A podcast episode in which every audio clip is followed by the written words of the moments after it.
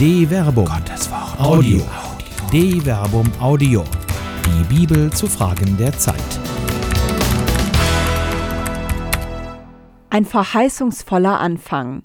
Biblisches Psychogramm einer öffentlichen Tragödie von Dr. Werner Kleine. Ideen sind wie Kinder. Sie stehen oft für einen Anfang voller Verheißung, einen Aufbruch voller Hoffnung auf eine glückliche Zukunft.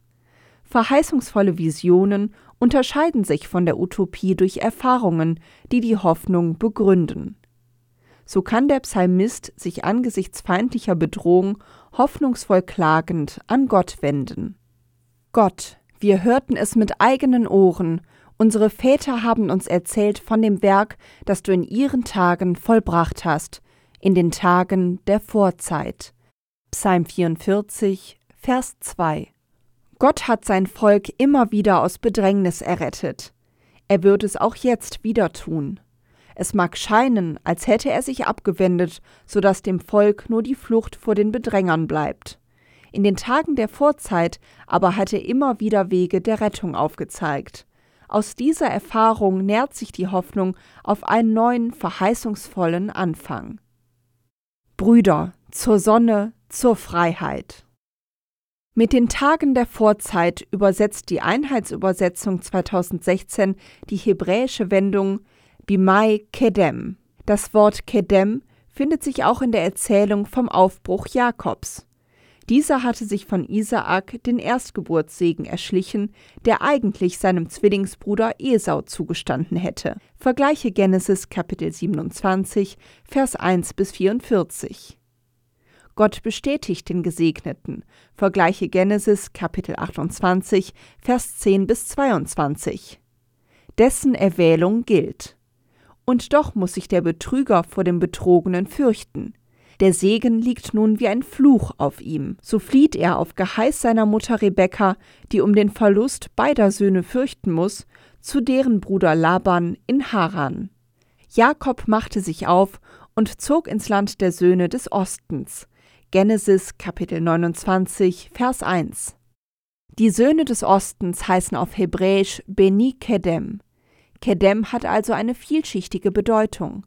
Es bezeichnet sowohl die Himmelsrichtung, kann als temporale Wendung aber auch den Aufbruch bezeichnen, der zur Grundlage für die Zukunft wird.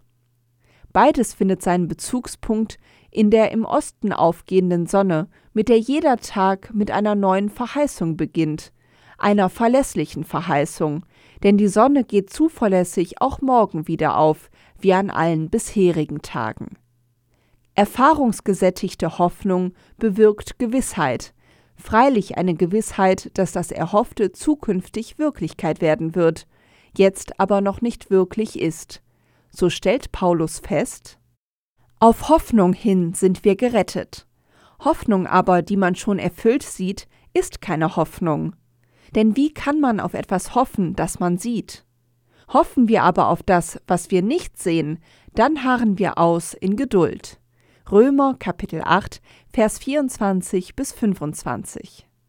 Wer hofft, richtet seinen Blick also nicht auf utopische Illusionen. Der Hoffnung wohnt eine tiefe innere Gewissheit ein, dass sich das Erhoffte ereignen wird, auch wenn der Zeitpunkt des Eintretens des Erhofften in Geduld abgewartet werden muss. Es ist gerade diese Hoffnung auf einen immer wieder neuen verheißungsvollen Aufbruch, der auch in den alten Arbeiterliedern zur Sprache kommt, die den Aufstieg aus einer hoffentlich vergangenen Unterdrückung in eine glückliche Zukunft besingen. So auch das Lied Brüder zur Sonne, zur Freiheit, das neben Wann wir schreiten Seit an Seit als Parteihymne der SPD gilt und zum Ende von Parteitagen angestimmt wird. In der ersten Strophe des Liedes heißt es Brüder zur Sonne, zur Freiheit, Brüder zum Licht empor, hell aus dem dunklen Vergangenen leuchtet die Zukunft hervor. Hell aus dem dunklen Vergangenen leuchtet die Zukunft hervor. Abgekanzelt. Die einstmals stolze Arbeiterpartei sucht in diesen Tagen so offenkundig ihre eigene Mitte, dass ihr Verhalten an die Ich-Identitätsdiffusion erinnert, die Erik H. Erikson in seinem Stufenmodell der psychosozialen Entwicklung im Jugendalter verortet. Sie stellt den Gegenpol zur Findung einer stabilen Ich-Identität dar, dessen Ausprägung als Hauptaufgabe des Jugendlichen gilt. Zu wissen, wer man ist, ist notwendig, um den eigenen Platz in der Gesellschaft finden und verorten zu können. Bleibt diese Ich-Findung aus, führt das nach Erik H. Erikson zur Zurückweisung. Damit einher geht ein Rückzug aus der Gesellschaft, Unruhe, aber auch Hang zu vorschneller Begeisterung. Es ist frappierend, wie sehr die SPD der Gegenwart dem idealtypischen Modell einer Ich-Identitätsdiffusion entspricht.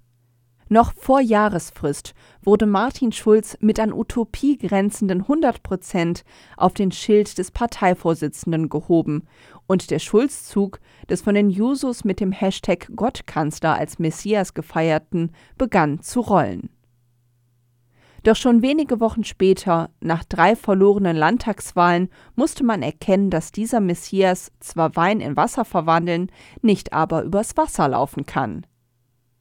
Die Identitätskrise erlangte schließlich ihren Höhepunkt, als die SPD bei der Bundestagswahl am 24. September 2017 nicht nur ihr schlechtestes Ergebnis der Nachkriegszeit einfuhr, sondern der Parteivorsitzende Martin Schulz die Niederlage zum Aufbruch umdeutete und bereits drei Minuten nach Bekanntwerden der Prognose ankündigte, man werde nun in die Opposition gehen, woraufhin die Anhänger der SPD in kollektiven Jubel ausbrachen, als habe man eben die absolute Mehrheit gewonnen. Typisch für die Zeit der Jugend und die mit ihr verbundenen Identitätskrisen ist auch die Unfähigkeit, Verantwortung zu übernehmen. Bereits die sogenannte Erzählung vom Sündenfall, die doch eher ein Mythos der Individuation des Menschen ist, der lernen muss, sein Leben mit Verstand und Verantwortung zu bewältigen und sich gerade darin als Geschöpf erweist, das Gott nach seiner Idee erschaffen hat, bringt dieses Unvermögen zum Ausdruck, wenn der Mensch, der zu einem männlichen und einem weiblichen Wesen geworden ist, die Verantwortung für das Genießen der Früchte vom Baum der Erkenntnis von Gut und Böse nonchalant weiterreicht. Aber Gott der Herr rief nach dem Menschen und sprach zu ihm, Wo bist du? Er antwortete, Ich habe deine Schritte gehört im Garten, da geriet ich in Furcht, weil ich nackt bin, und versteckte mich. Darauf fragte er, Wer hat dir gesagt, dass du nackt bist? Hast du von dem Baum gegessen, von dem ich dir geboten habe, davon nicht zu essen? Der Mensch antwortete, Die Frau, die du mir beigesellt hast, sie hat mir von dem Baum gegeben, so habe ich gegessen. Gott der Herr sprach zu der Frau, Was hast du getan? Die Frau antwortete, Die Schlange hat mich verführt, so habe ich gegessen. Genesis Kapitel 3, Vers 9 bis 13. Nein, doch, oh. Die SPD erlebte also den Sündenfall, der darin besteht, die Verantwortung weiterzureichen nicht die eigene Unfähigkeit, Stellung zu bewahren, Visionen zu entwickeln und Seit an Seit vorwärts zu gehen, wurde als Ursache der Krise erkannt, sondern die dem unseligen Hang zu infantilen Abkürzungen anhängend als GroKo bezeichnete Große Koalition mit CDU und CSU. In Verkennung der Tatsache, dass die Wählerinnen und Wähler den Parteien dieser großen Koalition immerhin einen Gesamtstimmenanteil von 53,4 Prozent und damit eine Mehrheit zugestanden hatten, wurde kolportiert, dass die Große Koalition abgewählt worden sei.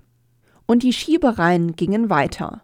Nach dem Scheitern der Jamaika-Sondierungen stellte Martin Schulz erneut im Brustton der Überzeugung fest, man stehe für eine große Koalition, die angesichts der geschrumpften Stimmanteile de facto nicht mehr ganz so groß sein wird, nicht zur Verfügung, fordert aber stattdessen Neuwahlen. Obschon diese verfassungsrechtlich erst nach der Wahl einer Bundeskanzlerin bzw. eines Bundeskanzlers möglich sind. Ohne eine solche Wahl die mindestens drei Wahlgänge umfasst und voraussetzt, dass auch in einem dritten Wahlgang, in dem die einfache Mehrheit der Mitglieder des Bundestages reicht, kann der Bundespräsident den Bundestag auflösen und Neuwahlen anordnen, sofern eine solche Mehrheit von den Kandidatinnen bzw. Kandidaten für das Bundeskanzleramt nicht erreicht wird. Das Gerede um und Fordern von Neuwahlen offenbart also zuerst nur eins eine solide Unkenntnis um die Verfassung der Bundesrepublik Deutschland. Überhaupt werden viele Worte gemacht, deren Verbindlichkeit kaum niedrig genug eingeschätzt werden kann. Was bei Sonnenuntergang im Schutz der Dunkelheit gesagt wird, offenbart sich beim Licht des beginnenden Tages als semantisch verwestes Geräusch, das man aus Respekt noch nicht einmal mehr Geschwätz nennen kann. Derselbe Martin Schulz, der auf Nachfragen, ein mögliches Ansinnen, in ein Kabinett Merkel eintreten zu wollen, brüsk zurückweist, will nun doch Außenminister werden, wodurch wiederum der Amtsinhaber Sigmar Gabriel brüskiert wird. Der so Geschasste weiß nicht nur aus Erfahrung, welche Hebel er ziehen muss, Martin Schulz selbst hat sich mittlerweile dergestalt als Meister der semantischen Kontorsion erwiesen, dass auch die letzten Genossinnen und Genossen nur noch wissen, woran sie mit ihm nicht sind. Es folgt mit Rücktritt vom Parteivorsitz und Verzicht auf das Außenministerium die Vertreibung aus dem Paradies der deutschen Sozialdemokratie. Aufstieg und Fall des Martin Schulz zeigen damit Züge eines komödiantischen Paradigmas, das unaufgebbar mit dem französischen Louis de Finet verbunden ist. Nein, doch, oh.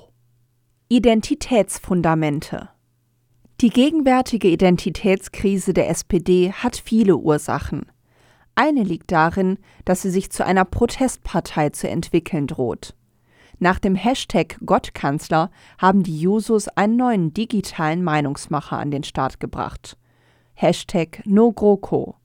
Ohne eine echte Alternative benennen zu können, macht sich der Juso-Chef Kevin Kühnert mit dem jungenhaften Charme Pubertierender, die noch keine echte Verantwortung für ihr Leben übernehmen müssen, weil dann noch die elterlichen Autoritäten im Zweifelsfalle rettend eingreifen können, daran, den Altvorderen zu zeigen, dass man alles besser weiß nur eben noch nicht, wer man selbst ist. Genau das aber wäre die Aufgabe, der sich die SPD stellen muss, ohne in das infantile Gehabe der designierten Nachfolgerin des Parteivorsitzenden Martin Schulz zu verfallen, die zwischen Bätschi, morgen gibt's auf die Fresse und rumpelstilzchenhafter Rhetorik noch die angemessene Form für das neue Amt suchen muss. Es ist zwar bekannt, dass die SPD wohl eher wenig in der Bibel nach Ratschlägen sucht, auf der Suche nach dem eigenen Ich könnte sie aber im zweiten Korintherbrief fündig werden, jenem Brief, mit dem Paulus als Gründungsvater der korinthischen Gemeinde die schwere Krise, die zwischen ihm und den Korinthern entstanden ist, zu bewältigen. Diese Krise verursacht ihm eine große Bedrängnis, Thlipsis und Herzensnot, Sinoches Cardias, so dass er nach einer überstürzten Abreise aus der Ferne einen Brief schreibt, der in der Exegese als Tränenbrief bezeichnet wird. Denn ich schrieb euch aus großer Bedrängnis und Herzensnot, unter vielen Tränen, nicht um euch zu betrüben, nein, um euch meine übergroße Liebe spüren zu lassen. 2 Korinther Kapitel 2 Vers 4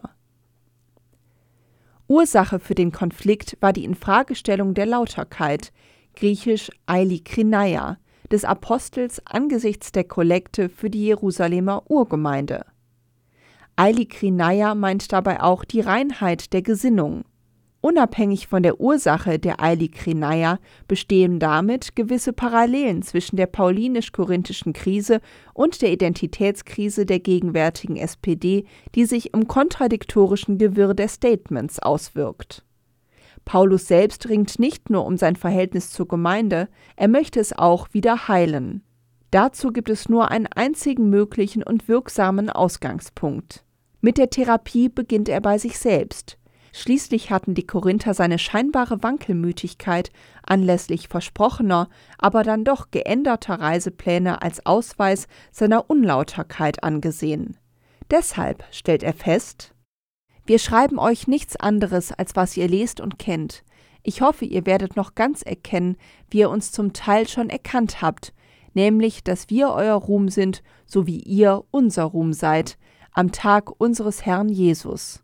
In dieser Zuversicht wollte ich zunächst zu euch kommen, damit ihr ein zweites Mal Gnade erfahren hättet. Von euch wollte ich dann nach Mazedonien weiterreisen und von Mazedonien zu euch zurückkommen, um von euch für die Reise nach Judäa ausgestattet zu werden. Dies also wollte ich. War ich dabei etwa leichtsinnig? Oder will ich das, was ich will, dem Fleische nach, so dass bei mir zugleich Ja, Ja und Nein, Nein gilt? Gott ist treu, er bürgt dafür, dass unser Wort euch gegenüber nicht Ja und Nein zugleich ist. Denn Gottes Sohn Jesus Christus, der euch durch uns verkündet wurde, durch mich, Silvanus und Timotheus, ist nicht als Ja und Nein zugleich gekommen, in ihm ist das Ja verwirklicht. Denn er ist das Ja zu allem, was Gott verheißen hat. Darum ergeht auch durch ihn das Amen zu Gottes Lobpreis, vermittelt durch uns. 2 Korinther Kapitel 1 Vers 13 bis 20. Er hat Ja gesagt. Dass ein Ja ein Ja und ein Nein ein Nein sein soll, das sagt auch Jesus in Matthäus Kapitel 5 Vers 37. Paulus aber geht darüber hinaus. Er hat eindeutig Ja zur Gemeinde gesagt, ohne jeden Hintergedanken. Er schreibt nicht zwischen den Zeilen, er politisiert nicht, er kennt keine rhetorischen Hintertürchen, er bekennt sich, trotz aller von Teilen der Gemeinde verursachten Bedrängnis und Herzensenge, zu ihr. Mehr noch, er bezeichnet die Gemeinde als seinen Ruhm, griechisch Kauchema, der am Tag des Herrn Jesus, also beim göttlichen Gericht, offenbar werden wird. Gerade weil vor Gott nichts verborgen bleiben kann, begründet er von hier aus seine Glaubwürdigkeit. Seine so begründete Verbundenheit mit der korinthischen Gemeinde ist auch der Anlass für die Zuversicht bzw. das Vertrauen, mit dem er die Gemeinde erneut besuchen wollte. Der sogenannte korinthische Vorfall vergleiche 2 Korinther Kapitel 2 Vers 5 bei dem Paulus von einem Gemeindemitglied wohl scharf angegriffen wurde, hatte eine Änderung der ursprünglichen Pläne nötig gemacht, auf die Paulus hier eingeht. Dreh- und Angelpunkt seiner Argumentation ist die Geltung seines geschriebenen bzw. gesprochenen Wortes. Es gibt keine Hintertürchen, keine Hintergedanken, keine rhetorischen Hinterhalte. Er sagt, was er meint. Genauer, er sagt Ja, denn nur aus dem Ja heraus kann sich Identität bilden. Theologisch begründet Paulus das darin, dass Gott in Jesus Christus selbst Ja zur Welt sagt. Nur wer sich zu etwas bekennt, kann sagen, wofür er steht. Wer lediglich benennt, wofür er nicht steht, mag darin eindeutig sein. Nur, er sagt noch nicht, wer er ist. Hashtag no GroKo. Quo vadis? Die rhetorische Strategie des Paulus ist wirkungsvoll, wenn er die Schlussfolgerung seiner kurzen Erörterung um das Ja und das Nein einmünden lässt in die ultimativ zustimmende Bestätigung des Ja in einem liturgischen Amen. Darum ergeht auch durch ihn das Amen zu Gottes Lobpreis, vermittelt durch uns. 2 Korinther Kapitel 1 Vers 20. Dem kann sich wohl kaum jemand aus der Gemeinde entziehen. Im bestätigenden Amen, das Paulus und die Gemeinde verbindet, vollzieht sich die wechselseitige Gemeinschaft selbst über die Distanz hinweg. Es ist die positive Zustimmung, dass das Ja, das Bekenntnis zu Jesus Christus als gemeinsamen Fundament, die neue Identität begründen soll. Von hier aus kann ein neuer, verheißungsvoller Anfang gewagt werden. Die SPD aber sucht noch ihren Weg. Das Volk hat zwar gewählt, den sozialdemokratischen Mandatsträgern im Bundestag traut man aber wohl nicht über den Weg, wenn es um die Koalition mit CDU und CSU geht. Und so werden Parteitage und Mitgliederbefragungen bemüht, ein Verfahren, das zwar rechtens ist, aber doch Fragen aufwirft, weil diejenigen, die die SPD sicher nicht gewählt haben, weil sie in die Opposition gehen soll, die Zahl der Mitglieder der ehemals ruhmreichen Sozialdemokratie weit übersteigt. Die Verantwortung wird also wieder einmal wegdelegiert. Vorwärts, Seit an Seit. Als Jakob nach langen Jahren und um viele Erfahrungen reicher heimkehrt, Wissend, dass die Auseinandersetzung mit dem betrogenen Zwillingsbruder Esau bevorsteht, weiß er, dass sich etwas ändern muss. Er muss sich selbst neu bestimmen. Die Erzählung schildert das auch als Ringen mit Gott, das Spuren hinterlässt. Als er allein zurückgeblieben war, rang mit ihm ein Mann, bis die Morgenröte aufstieg. Als der Mann sah, dass er ihn nicht besiegen konnte, berührte er sein Hüftgelenk. Jakobs Hüftgelenk renkte sich aus, als er mit ihm rang. Er sagte, Lass mich los, denn die Morgenröte ist aufgestiegen.